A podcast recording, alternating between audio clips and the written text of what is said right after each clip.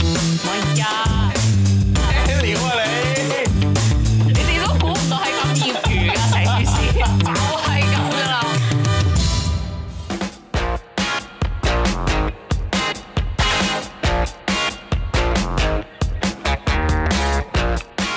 OT 做乜諗嘢？Hello Hello，大家好，耶！我哋終於都錄新一集啦，唉嚟到第八集啦，係今次阿 K 有嘢想講，冇錯，我係人事部主管 K，我係社會新鮮人 Fee。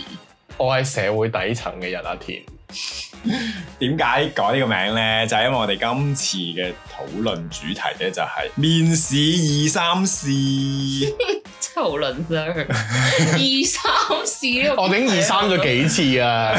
即係萬用 key 嚟嘅呢個係，因為今次嗰個主題係阿 K 發起嘅，跟住我都想問下佢點解咧會突然間想即係講翻建工呢件事咧？因為近排啊，我有被安排到啊去做一個即係面試官嘅呢個 position 啦，即係升咗去級，係啦係啦，升級，嘟嘟嘟嘟，點點啊個音樂？ OK OK，尷尬咗，繼續請。唔係唔係，即係誒、呃要開始去面下人啊，咁樣樣就請下人，咁就發覺好多嚟面試嗰啲人咧，即係我哋透過 Facebook 去做 promo 啦，咁嗯嚟面試發現佢哋即係好似冇乜準備咁樣樣啊，好奇怪，係啦係啦，我我就就個唔年知，紀輕啊，即係即係後生年紀輕 輕，即係我覺得係咪即係而家係咁樣樣嘅咧，係同我哋以前唔同咧，定係點樣咧？就想攞出嚟同大家討論下，究竟大家以前啊面試嘅時候係要準備啲咩啊，或者有冇啲咩或者你裝備面要帶啲咩過去啊？你面試嗰陣會點樣準備你呢個 面試？係啊，或者田叔講先啦。田叔，你當時面試㗎嘛？面呢度啦，係啦，媒體公司啊，做乜走音啊 你？佢起痰啊，或者你面太耐咗冇見。或者你面咗幾多份工？其實我面試講工作啊，嗯即係你知誒、呃大學都好多嗰啲即係其他啲社團活動，你又去面試啊，或者有啲團有啲旅行團咁，你都去面試嗰啲唔計啦。嗯。計我面試工應該都係四份五份到嘅啫。即係你出 嚟而家為止，大學到而家，哦即係大學真正做嘢，即係你都有嗯 part time 都要面嘅有啲，嗯嗯嗯，到而家應該都四五份嘅啫。令你印象最深刻係邊份？其實冇喎、即係我覺得我面試嗰啲都好大路咯，即係佢問你嗰啲嘢都係都係係咯係咯問你你了唔啲咩了啊解我個公司啊？ 即係嗱，先咁樣講嗱，其實我去做面試嘅時候咧，我通常會做資料搜集嘅，嗯，即係我會背佢間公司。啱啊，唔譬係傻嘅都如會係有啊。，我唔係有啲人唔做㗎，你嗱，可能你你就會知有啲人唔但係有做啲咯，公司自己 promote 得唔好噶嘛，咁我點樣去揾佢啲資訊啫？即係譬如盡量我細揾咯，公司盡量揾咯。哦可能即係誒，譬如之前去 in 個誒某一間知名連鎖咖啡嘅咖啡商啦，係啦，嗰間啦咁樣。咁點解哦我係點樣面咧？我就先背啊，佢有間幾多間門店咁樣啦。嚇，即係我會大概知道哦，原來佢有廿五間咁樣，其中有兩間係做 reserve 嘅咁樣，即係做正做手沖咖我啡啊覺咁得你真係嗰啲。好敬業，啊即係因為咁我都因為我本來都中意咖啡嘅，嗯咁都、我都會了解少少咁樣，然之後又會講下啊，其實誒手沖會點樣做啊咁樣，平時做開嗰啲係乜嘢咖啡啊咁樣。但係你心諗我唔撚使你教咁多嘢咯，唔係你都㗎，係佢佢會覺得我哦你， appreciate 嘅，哇！呢個人係啦好有，同埋因為其準備啊實你都要睇佢個行業係點樣嘅，譬如好似佢嗰嗰個咖啡咧，其實佢要考牌嘅，佢自己都即係佢自己會有考牌機制，係啦，佢會有個你可以着 coffee 黑色 master 咁樣，係啦，冇錯。 啊即係哎我講咗出嚟識唔同 level 啊係嘛係，咁然之後你就會 suppose，哇！如果你識咁多嘢，其實你就好易考到咯。嗯，咁其實佢都缺呢方面嘅人。咁你有冇考到啊？啊，咁我我佢最尾係請咗我嘅，但咁係你好 有幸啦，我又為你唔做啊咗最後咧，我係臨尾 一日臨要簽約嘅時候咧，俾我哋呢間神聖嘅公司相中咗喎，咁我就嚟咗呢度，真係，哦，我即係其實係咁啊我我樣，記得好似係啊，我嗰日其實係咁樣。當時我就有一份工作完咗咁樣，咁我嗯同時面緊幾份工啦，咁其中咧就有一間嘅咖啡室啦咁樣，另外一份就係我而家做緊呢一份。嗯咁就真係喺我臨簽約前一日咧，佢約我面試。嗯咁我同佢講到話，啊、其實我就都就嚟簽約㗎啦，咁可唔可以快啲俾答覆我？因為我都上咗呢行嗯，點、知佢最尾就簽咗我翻嚟呢間媒體公司做咯，咁就冇去嗰度做啦。我覺得你應該會從此人生改變咗，有冇後悔啊？誒冇、後悔喎又，唔係我而家 開始揾到我呢份工嘅樂趣係乜嘢嚟嘅，而家先揾到， 就咁啦，準備要走先開始揾到樂 趣。啊有咩？係啊，即係總之你要做足準備，俾人感覺到你至少了解人哋間公司係啲乜嘢先啦。但係有陣時有啲行業好難了解，譬如可能啊。譬如可能阿阿阿 K 嗰間咁樣啦，我就咁聽個名，我真係唔知佢教乜嘅。唔係，但係我覺得阿 K 嗰個又唔即係如同，果我係新鮮人嘅情況，即係我冇做過任何工嘅時候， 嗯， 喂呀，佢暗暗你個頭啊，前後前後 啊，唔聽唔到咩？唔係你對咪先得㗎。我對住咗啦。你睇翻條疤。哦，好啦，你你因為阿 K 嗰個咧，其實佢我覺得佢好講求作品嘅，嗯佢個行業，嗯即係你有啲靚片啊、靚相啊，咁你咪說服到人咯。但係你冇理由叫我寫一條靚稿俾你睇咁，咩叫靚稿啫？啊嚇， 咁你可以 prepare 你之前覺得，哦，我覺得呢個呢條作稿品係喺呢條稿，我覺得好靚啊，即係沖呢靚咖啡啊咁，哦，咁即個拉係花拉得好靚係啊咯， 或者可能我我以前拉過呢個花啊咁樣俾你睇，起碼你可以影啲相，即係就算你唔係真係有個 product 有樣嘢喺度，你有張相喺度話呢樣係我做。即係講起我啦，咁而家個公司其實係關於一啲設計類型為主啦，咁就會開始去面一啲譬如做平面設計啊，或者做一啲網絡媒體宣傳嘅嘢啊咁樣。嗯係有啲人嚟面試咧，係試過話，哦，我以前喺咩咩酒店度做過啊，有嗰啲 signage 啊，都係我咩叫設計嘅， signage 啊？即係嗰啲譬如水牌啊，譬如嗰啲標示啊哦咁樣哦。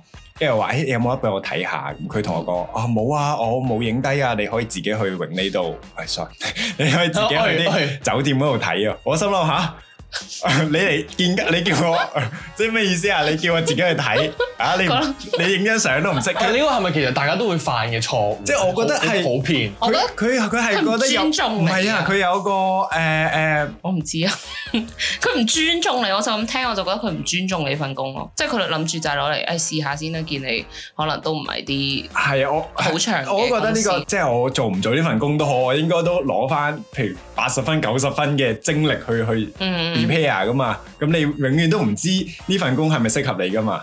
不過我覺得佢應該係見咗好多其他工咯，跟住心諗，唉、同一時間咁鬼多人面試，心諗都會有個取捨嘅，啊！但我係我記得我頭先想講咩嗯就係誒好多時候咧，有啲大公司咧係唔俾你攞走公司入邊嘅資料啊，或者 USB 啊嗰啲嘢咧。哦，咁佢哋就有一個藉口就俾自己就話哦，我都攞唔走咯，咁咪唔攞走咯咁啊！但係啲嘢係你噶嘛，你咁有咪份影低做唔㗎咯嘛係喎，我會或者如係果佢啲嘢上官網咪出官網都 cut 圖咯。係啊，係啦，我就係方法話有好多嘅。係啦，你想你想留底一定有方法嘅，即係唔係即佢同係你好高講清或者點樣樣佢啦同。你講咗呢個藉口啊，係啊，佢咪話哦，誒佢啲攞唔走，哦公司唔攞得啊咁樣係啊唔攞得㗎咁啊。我心諗下，你影張相都得男定女啩？ 噶？女嘅，哦，睇得出個口吻。佢阿媽姣咗一下係啊咯，係啊係啊係啊我心諗 即刻想問男，即係即係我即係開始多咗啲面試，嗯即係我要面人啦。咁啊有好多呢啲騎呢嘢咯。九幾啊？應該都誒未到三十，即係廿哇，五到咁三樣十唔應該喎。嚇你做咩唔睇人身份證啊？可能假嘅咧，唔係我有，我唔記得佢有寫幾年出世，我冇特別記住啫。我見到佢咁下，自己睇咩都冇準咁備，都做都咩下一個啦。咁你拜拜啦，唔使係唉，唔使諗都唔使諗啦。你面咗幾耐啦？因為我好憎啲人面我成三個鐘咁我哦咁樣。啊樣好誇張係喎。我覺得即係面得你三個鐘嘅話，就真係好即係有興趣係啦，啦好有興趣其實已經。啊！佢即係知道你想知道你更多啊，咁先會面你嘅啫。如果唔係誒使鬼，我三個鐘我啲時間都係三個鐘嚟噶嘛。大家咁所以你面咗幾耐啊？啲可能誒十分鐘左右吧，哦，即係都係等佢講下。係你叫佢走定係佢自己走？點會自己走唔係走唔係啊？哦我同你你咪講，話完成咗，即係你有見過人哋面試自己走？喂，唔好意思，我趕時間走先 啊。哇！我上個我面呢份工，我自己走咯。唔係我心即係佢同你 你傾得太耐。我意思話，我係我接住我老細，我同佢講話，哦，誒，咁即係 點啊？即係我係同佢講話，誒，咁即係差唔多係咪咁樣嗰啲？即係我係自己走咯。即係所以呢一份工，我係話自己同老細講話，誒，係咪差唔多要完啦咁樣？因為佢真係好撚模棱兩可咯。曾經試過，我而家呢份工就係我老細好模棱兩可咯。跟住係我自己截停佢咯。跟住我就心諗啊，我係咪就得㗎啦？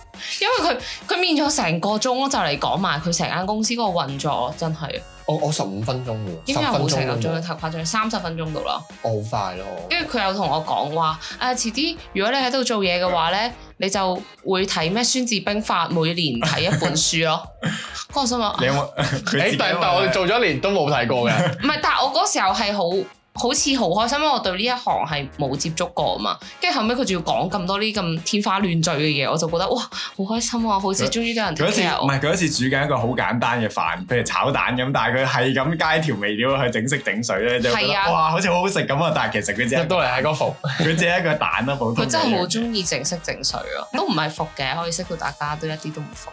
哦 OK，真翻嚟朋友唔係，跟住之後咧，我我想分享一下就係嗰陣我面試去，又係去啲酒店咯，面咗三個鐘，跟住一開始等咗差唔多半個鐘，哦因為我面咗兩個人咯，一開始你面係面試唔係即係人有哋兩幫我個面試， interview 有兩個人啊面佢 interview 啊 interview 啊，跟住我 我隻 E 啊，有兩個 interview 啊，一個跟住我只係 E，跟住之後咧，個一開始係 HR 嚟嘅，跟住佢就同我講英文啊咁樣嗰啲啦，跟住之後哇一直喺度講，跟住佢又唔係點樣問喎，跟住就一直喺度講，一直喺度 mark，一直喺度講，跟住講到最後佢話啊嗯我都覺得 OK 嘅，跟住之後開始同我講話，誒、啊不過我覺得你英文咧就。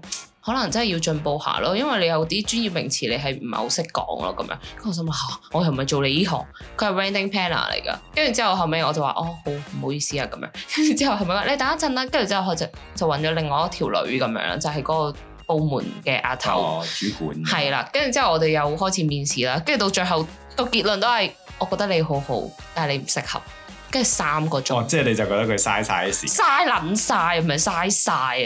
我咁但係佢有冇講到個原因俾你點解不？過就係英文唔夠好咯，真係唔夠好啊。即係佢用三個鐘嚟俾機會你啊！我唔知 啊，但係我我覺得你一開始就覺我得純粹我冇就好奇啊，嗱，冇唔關今集事，但澳門嘅結婚市場係要用英文嘅，係啊，因為同誒酒四季店嚟嘅嗰間，哦間係啊，佢係咪話即係驚你同啲即係唔識講中文嘅人溝通有障礙啊？即係可能有啲即係多個語言多個防身工具係我啊都係係啊唔係想教我咯，因為裏邊哦咁啱啊！佢幾廿萬請你翻嚟，係啊，仲要教你啊！真嘅。即係有啲誒，可能係 con- concept 嘅問題啦，可能佢覺得 expect 你誒，你收呢份人工咧，你就要做 beyond 呢啲嘢。真係咁啊樣，真嘅，即係而家我發覺啊，好多公司啊，嗯即係聽翻我朋友講翻翻嚟咧，就係、佢會 expect 你，哇，你應該識噶咯，點解你唔識啊？但係佢冇諗過，其實你真係唔會去學到呢啲嘢咯。係啊，所以我就話同阿 K 面試嗰班 E 咧，會唔會就係因為佢都唔知你嗰行究竟係做乜？新媒體個個都係新媒體㗎啦，我開個 IG 有幾百個 follower，我都係新媒體嚟㗎啦，即係我懷疑佢你可能寫得唔清楚，唔關事㗎，唔關 事㗎。唔係咁，我我有 description，我有 寫，我亦都有放翻我哋公司做啲咩咁，你自己做功課。譬如話誒乜乜設計，咁你揾下呢個乜乜係乜嘢嚟㗎？呢個你可唔設可計係以咩叫嚟㗎佢投簡歷咁樣嗰時候或者面試嗰時候攞多啲咩作品嗰啲？有啊，講晒㗎，佢唔帶咁吹佢漲。即係其嗰個實嘢食屎啦真係即係面試，其實我覺得分好多部分嘅。即係譬如你自己面試係個人表現啦咁樣，嗯就係你可以準備到嘅嘢。咁其實前期你覺得 CV 嗰度有冇需要準備咧？可能近排誒、呃比較多即係 first grad 啊，即係可能啲疫情啦，可能唔係好揾到工，即係儲咗一批好，大家好想揾工啊咁樣樣。可能佢哋我唔知係見工經驗比較少定係咩，好多時候嗰個工作經驗啊，寫埋一啲咧好好好冇需要寫嘅嘢。我覺得唔係話真係奶茶鋪、係啦，我覺得手 搖店。唔係真係你做過你就一定要寫落去咯，你寫啲有意義嘅嘢入去就比較有用咯，係咪先？哦，即係冇理由話我做過派傳單咁啊，跟住我去面誒誒、呃平面設計師咁啊，我使鬼知你派傳單派咗兩個月咩？咁你咪可以知道佢好能屈能伸咯。咁你嗱你就要講，你就兜到啦，我好能屈能伸，但係佢冇兜到啊嘛。 我話喂我話你做過啲咩？我派過下傳單啊，誒做過下宴會啊咁樣。誒但係你嚟見誒、呃、設計師嘅喎咁啊，係啊係啊咁。喂，但係你唔好講笑，我有個朋友佢係換工換得好密，即係兩三個月係咁換嗰啲咧。咁其實你作為一個面試人，見到佢，哇！你兩三個月又換一份工，兩三個月又換一份工，但係佢換到，你會點樣諗？啊 睇下冇食佢鬥應該誒、又係。換咗啲咩工咯，換睇下關唔關事啊，或者佢有冇原因？即係我係一定會問佢話：，誒、你之前做咗呢份，即係譬如你做 event 嘅，或者點解你無端跳到去做其他嘅工作㗎？咁樣咁佢如果兜到咪得咯，佢肯定有啲又話佢自己想做翻啲關自己興趣嘅事啊，或者嗯關自己嗰個學歷嘅嘢嘅事啊，咁樣我覺得 OK 嘅，兜到咪兜到咯，係嘛？嗯，如果你口才好嘅，你就算你咩都冇帶去都冇問題啦，係咪先？都你唔係 sell 到㗎人，因為我有個 friend 咧就係口才太好咯，即係有條友問佢， 你用一件物品形容你自己，跟住佢話我係一支咪， 點解咧？佢話因為我好多嘢，佢話我可以拎住支咪就可以即係。俾支咪我寫歌詞啊係咪即係佢可以為別人發聲咯， 或者佢好自信，跟住好有權威性，嗌咗之類嗰啲啦。但係呢個朋友你都識嘅，跟冇住之後尷尬咯！如果你老細都話我係一支咪咁樣， 做咩啊？唱歌明星首先話咩？ 我可以做咩主持人啊，或者我好有領導才能啊，跟住可以帶動氣氛，呢啲都係真嘅。但係咧就呢呢個問題我覺得幾得意㗎。係啊，跟住我你都可，以你可以 mark 低佢咯，但唔知點解就係佢唔請佢咯。因為可能係支咪咯。即係誒太咁有你自形容下，啊誒信啊啦咁！你形容下你自己係咩？你覺得？我覺得我自己係，哇！我知啊，海綿嗰啲咧， 哎好好老土嗰啲啊，即係即係又可以吸係咁吸收啊，跟住又可以誒誒，截可啲出嚟係嘛？係啦， 又可以保留即啲係好好水。有底韻啊，即係好多 好多嘢啊。唔係呢個呢個，我覺得呢阿個都有田啲咧，行阿嘅田啊呢咧，阿田咧，突然間太快太快，我諗唔到嚇啊！俾啲時間我諗，樣，即刻就出嚟啊！快問唔快得答，啊，諗唔到啊！你呢啲要深思熟慮噶，萬一真係下一次面試問問到呢個問題之後，唔通講翻啲濕鳩嘢出嚟咩？喂，咁有陣時呢啲問題就係突然間突擊你㗎啦。唔係我都要撳你，都俾我諗。唔係啊，咁肯定㗎，你冇你冇可能 prepare 晒所有問題㗎嘛。而家面試官就係問你，你覺得你係一樣咩？係啊，三頂啊！有唔好咁樣。啊 Ivy 你係咩？Ivy 你係咩啊事？實問緊你七。而家而家大家都要講，五四誒三二一，二唔知啊。好廣告之後再嚟啦 先。唔我係，都我唔覺得你你只能夠喺有限時間即刻逼一句出嚟咯知。係啊，就係靠你點樣兜咯， 其實就係靠你點兜啊。所以我個 fans 先無啦啦講自己支咪。個咪唔 因為佢面前有支咪啊，係，我覺得係因為佢平時都係做開主持啊，或者佢佢之類都冇可能嘅遇到有呢個咁嘅問題啦，講真，嘢。係啊，佢都係直接爆出嚟嘅啫。我覺得我自己係錄音機，啊點解？嗯，我都唔知點解。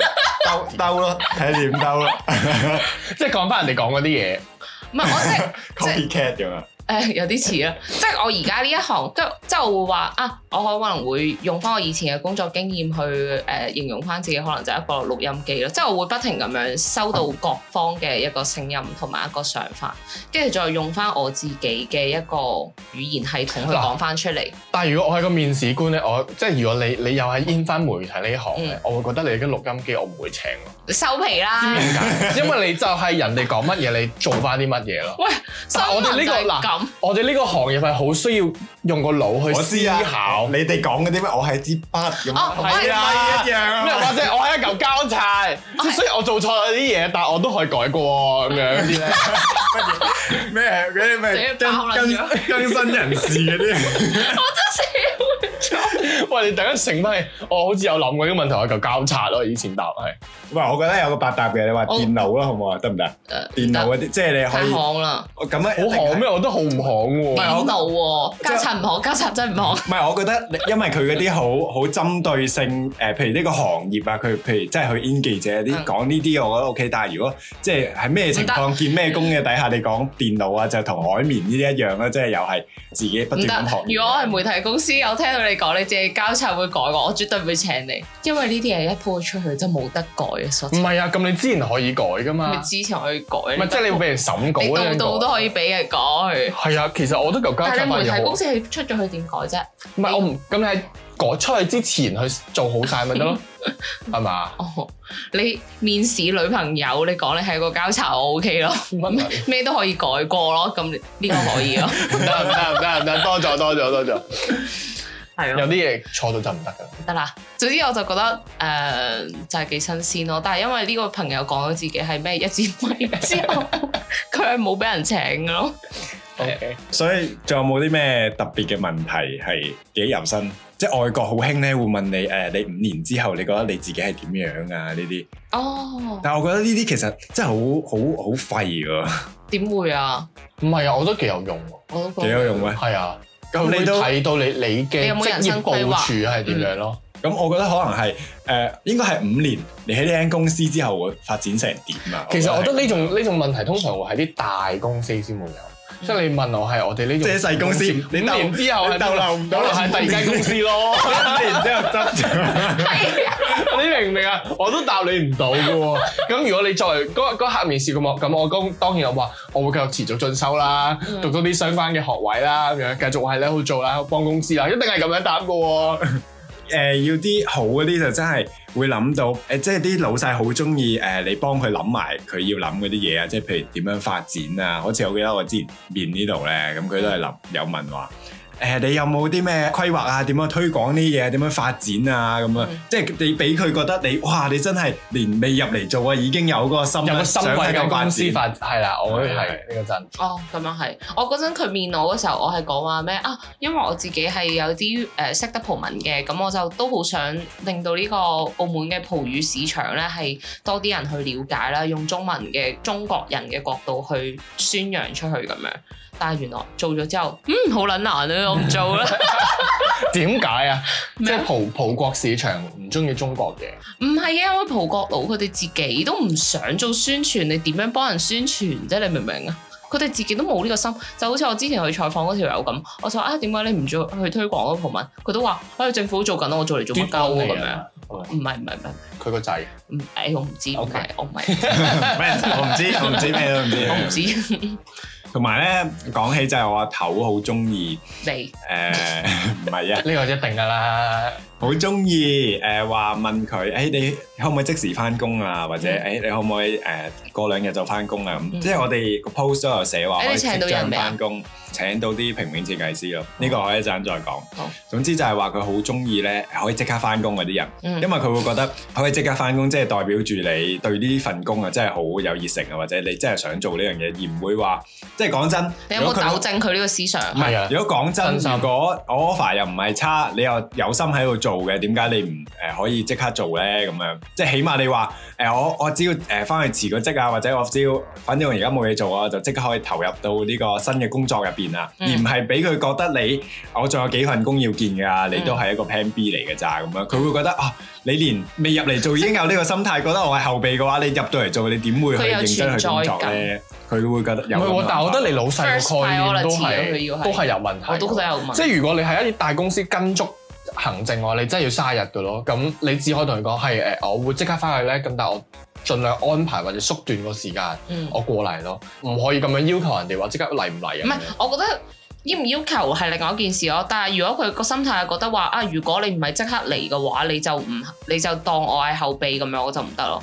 因為每個人你對你之前嘅公司有負責任感，嗯即係有個責任心喺度，你就唔會咁樣即時走咯。或除者非其實佢會即刻炒人咯，你老細。可能係佢對嗰啲即係未有揾到工啊嗰啲人有呢個，呢個啦係哦，啦即係可能在職嗰啲就未必會咁樣。嗯，哦哦，即係在職都知道啊，公司係一定有流程要跟嘅。不過我覺得如果如果作為一個面試者咧，如果嗰個你嘅下一任老闆提出啲咁嘅問題咧，其實我覺得個責任感你要同佢強調翻咧，嗯某程度都會再幫你個面試加分，即係會覺得、嗯啊呢、個人係其實會真係會為公司誒諗嘅，就算之後佢好嚟好去都好咧，其實我哋都會佢都會點啊，即係跟足程序啊咁樣做咯咁樣，唔會突然間玩消失。如果我係嗰個老細，我就覺得你會真係為咗間公司負責，可能跟足程序啊，感覺你有個責任心喺度咯，即係可能對你將來做嘢咧都有幫助啊咁樣。其實啲 HR 仔會唔會諗咁多嘢咧？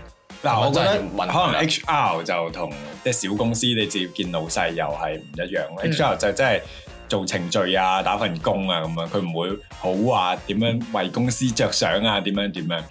因為我覺得見工最最重點其實就係換位思考啊，你要諗老細點諗咯。嗯，老細，你覺得你要諗老細想請啲咩人啊？咁樣樣，站在老細嘅角度，你講咩都係啱。之前我有同一間澳門比較大嘅 PR 公司副總裁食飯咯，跟住佢就話：我而家覺得而家啲年輕人呢，佢哋好似個個都出嚟覺得自己好勁咁樣，但係其實佢佢哋嗰啲勁係幫唔到公司任何嘢咯。但我有出糧去養住你喎，咁憑乜嘢呢？所以其實佢好中意啲人面試就係講下話，我可以為公司付出啲乜嘢。如果佢可以嗯即係出到嚟有呢一個諗法嘅話，佢就會想請佢咯。但係好多人而家都係會問啊，公司可以俾到啲咩我咁樣咯，哦，呢個都係老生常談嘅一個問題啊。係啊，所以誒，咪有啲英文話咩咩 what you give 咩咩公司咩乜乜乜咁樣。啊，你講乜 啊？我要結。咁啱，你其實我都你係啱 buy 邊個啊？其實我我面試嗰陣兩個都俾人曾經都俾人問過呢兩條問題。嗯，咁你咪講翻你自己可以交叉嘅啦嘛嘢。 交叉都我我係自己諗嘅，即係呀，即係你明明即係初初出嚟畢業啦咁樣，你都會睇好多面試攻略咁嗰啲噶嘛。咁其、其中都有提過呢條咁嘅問題嘅。咁我嗰陣時我就諗到係呢個嘢咯，就係、個交叉咯。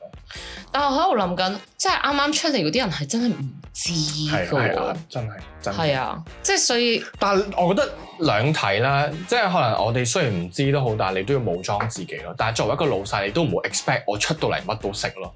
我我有一個朋友咧，佢專門 in 嗰啲 fashion 嗰啲公司嘅，即係誒、呃、賣衫啊咁樣嗰啲，跟住全部都係大牌子咁樣咯。跟住就佢就會面試之前，跟住係咁爬嗰個牌子嗰個背景歷歷史史啊，或者今季行嗰啲咩衫出嚟啊，係啊，呢啲佢都唔，跟住佢成日都串翻面試嗰個人咯，因為面試嗰啲人真係唔識嘅喎， 佢就話佢估唔到，佢估唔到佢哋唔識咯，即係佢會突然間講話啊，你可唔可以襯呢一個呢、個 pattern 同埋呢一條褲咁樣，你可唔可以襯埋一齊？跟住佢突然間講嗰個 pattern 係唔知咩老花咁樣嗰啲啊，即係最 basic 嘅老花呢個係，跟住後尾嗰啲人係唔識嘅咯。跟住之後面完之後，嗰條友同翻我個 friend 講，佢話你個 friend 好勁啊，但係咧佢講嗰啲嘢我都唔識嘅咁樣。 即係佢本身內部嗰個員工唔知道我面試嗰個 friend 講緊乜嘢喎，你冇好搞笑。嗯好你繼續，其實我覺得咁樣係關於個品牌問題啦。點品牌對於自己員工嘅嗰啲培訓，我嗯，覺得係同睇頭先大公司嗰個道理一樣咯。但係你諗下嗰啲係大型嘅 fashion 喎，即係可能 L 字頭咁嗰啲啦，我舉係啊例嗰種就係嗰啲等級喎。嗯，唔係，但係我覺得你呢個問題我咁樣睇，嗯點解、我哋呢啲年輕人會知咧？因為我哋吸收嘅渠道唔同，嗯，即係我哋會喺 YouTube 啊，誒、可能大陸啲嗰啲時裝品評嗰啲影片裏面講到，佢哋會幫你分析到呢個品牌係啲咩 pattern，咁嗯佢行啲乜嘢，佢嘅風格係點樣。其實你無意中就吸收到咯，係啊但，係嗰啲人係唔會去睇嘅。即係反而佢公司內部啲人反而唔係係啦好知啊，所以我就覺得好奇怪啊。所以有陣時你咁執着咁樣去，哇面試要表現得好啲啊，乜乜乜，跟住發現人哋 I don't give a shit，佢淨係想揾一個勞動力，係啊，冇錯冇每日企喺嗰度八個鐘，你冇搞咁多嘢，你你咁樣你咁樣講一講咧，令我諗翻起咧，我早兩下做過一個公眾號。嗯嗯就係我哋幫某一個澳門嗰啲名人啦，算係咁樣幫佢做公眾號啦。咁嗯阿肥姐都有幫手嘅，嗰、個人真係唔識嘅喎，嗰、個即係佢係個秘書同我對接，嗯咁佢、都有啲年紀咁樣。然之後我佢就問我：咦，點解你個圖即係譬如我哋要擺佢個樓盤嗰幾張圖落去啦咁樣？哦佢話點解你張圖唔喺個封面度出現咁樣嘅？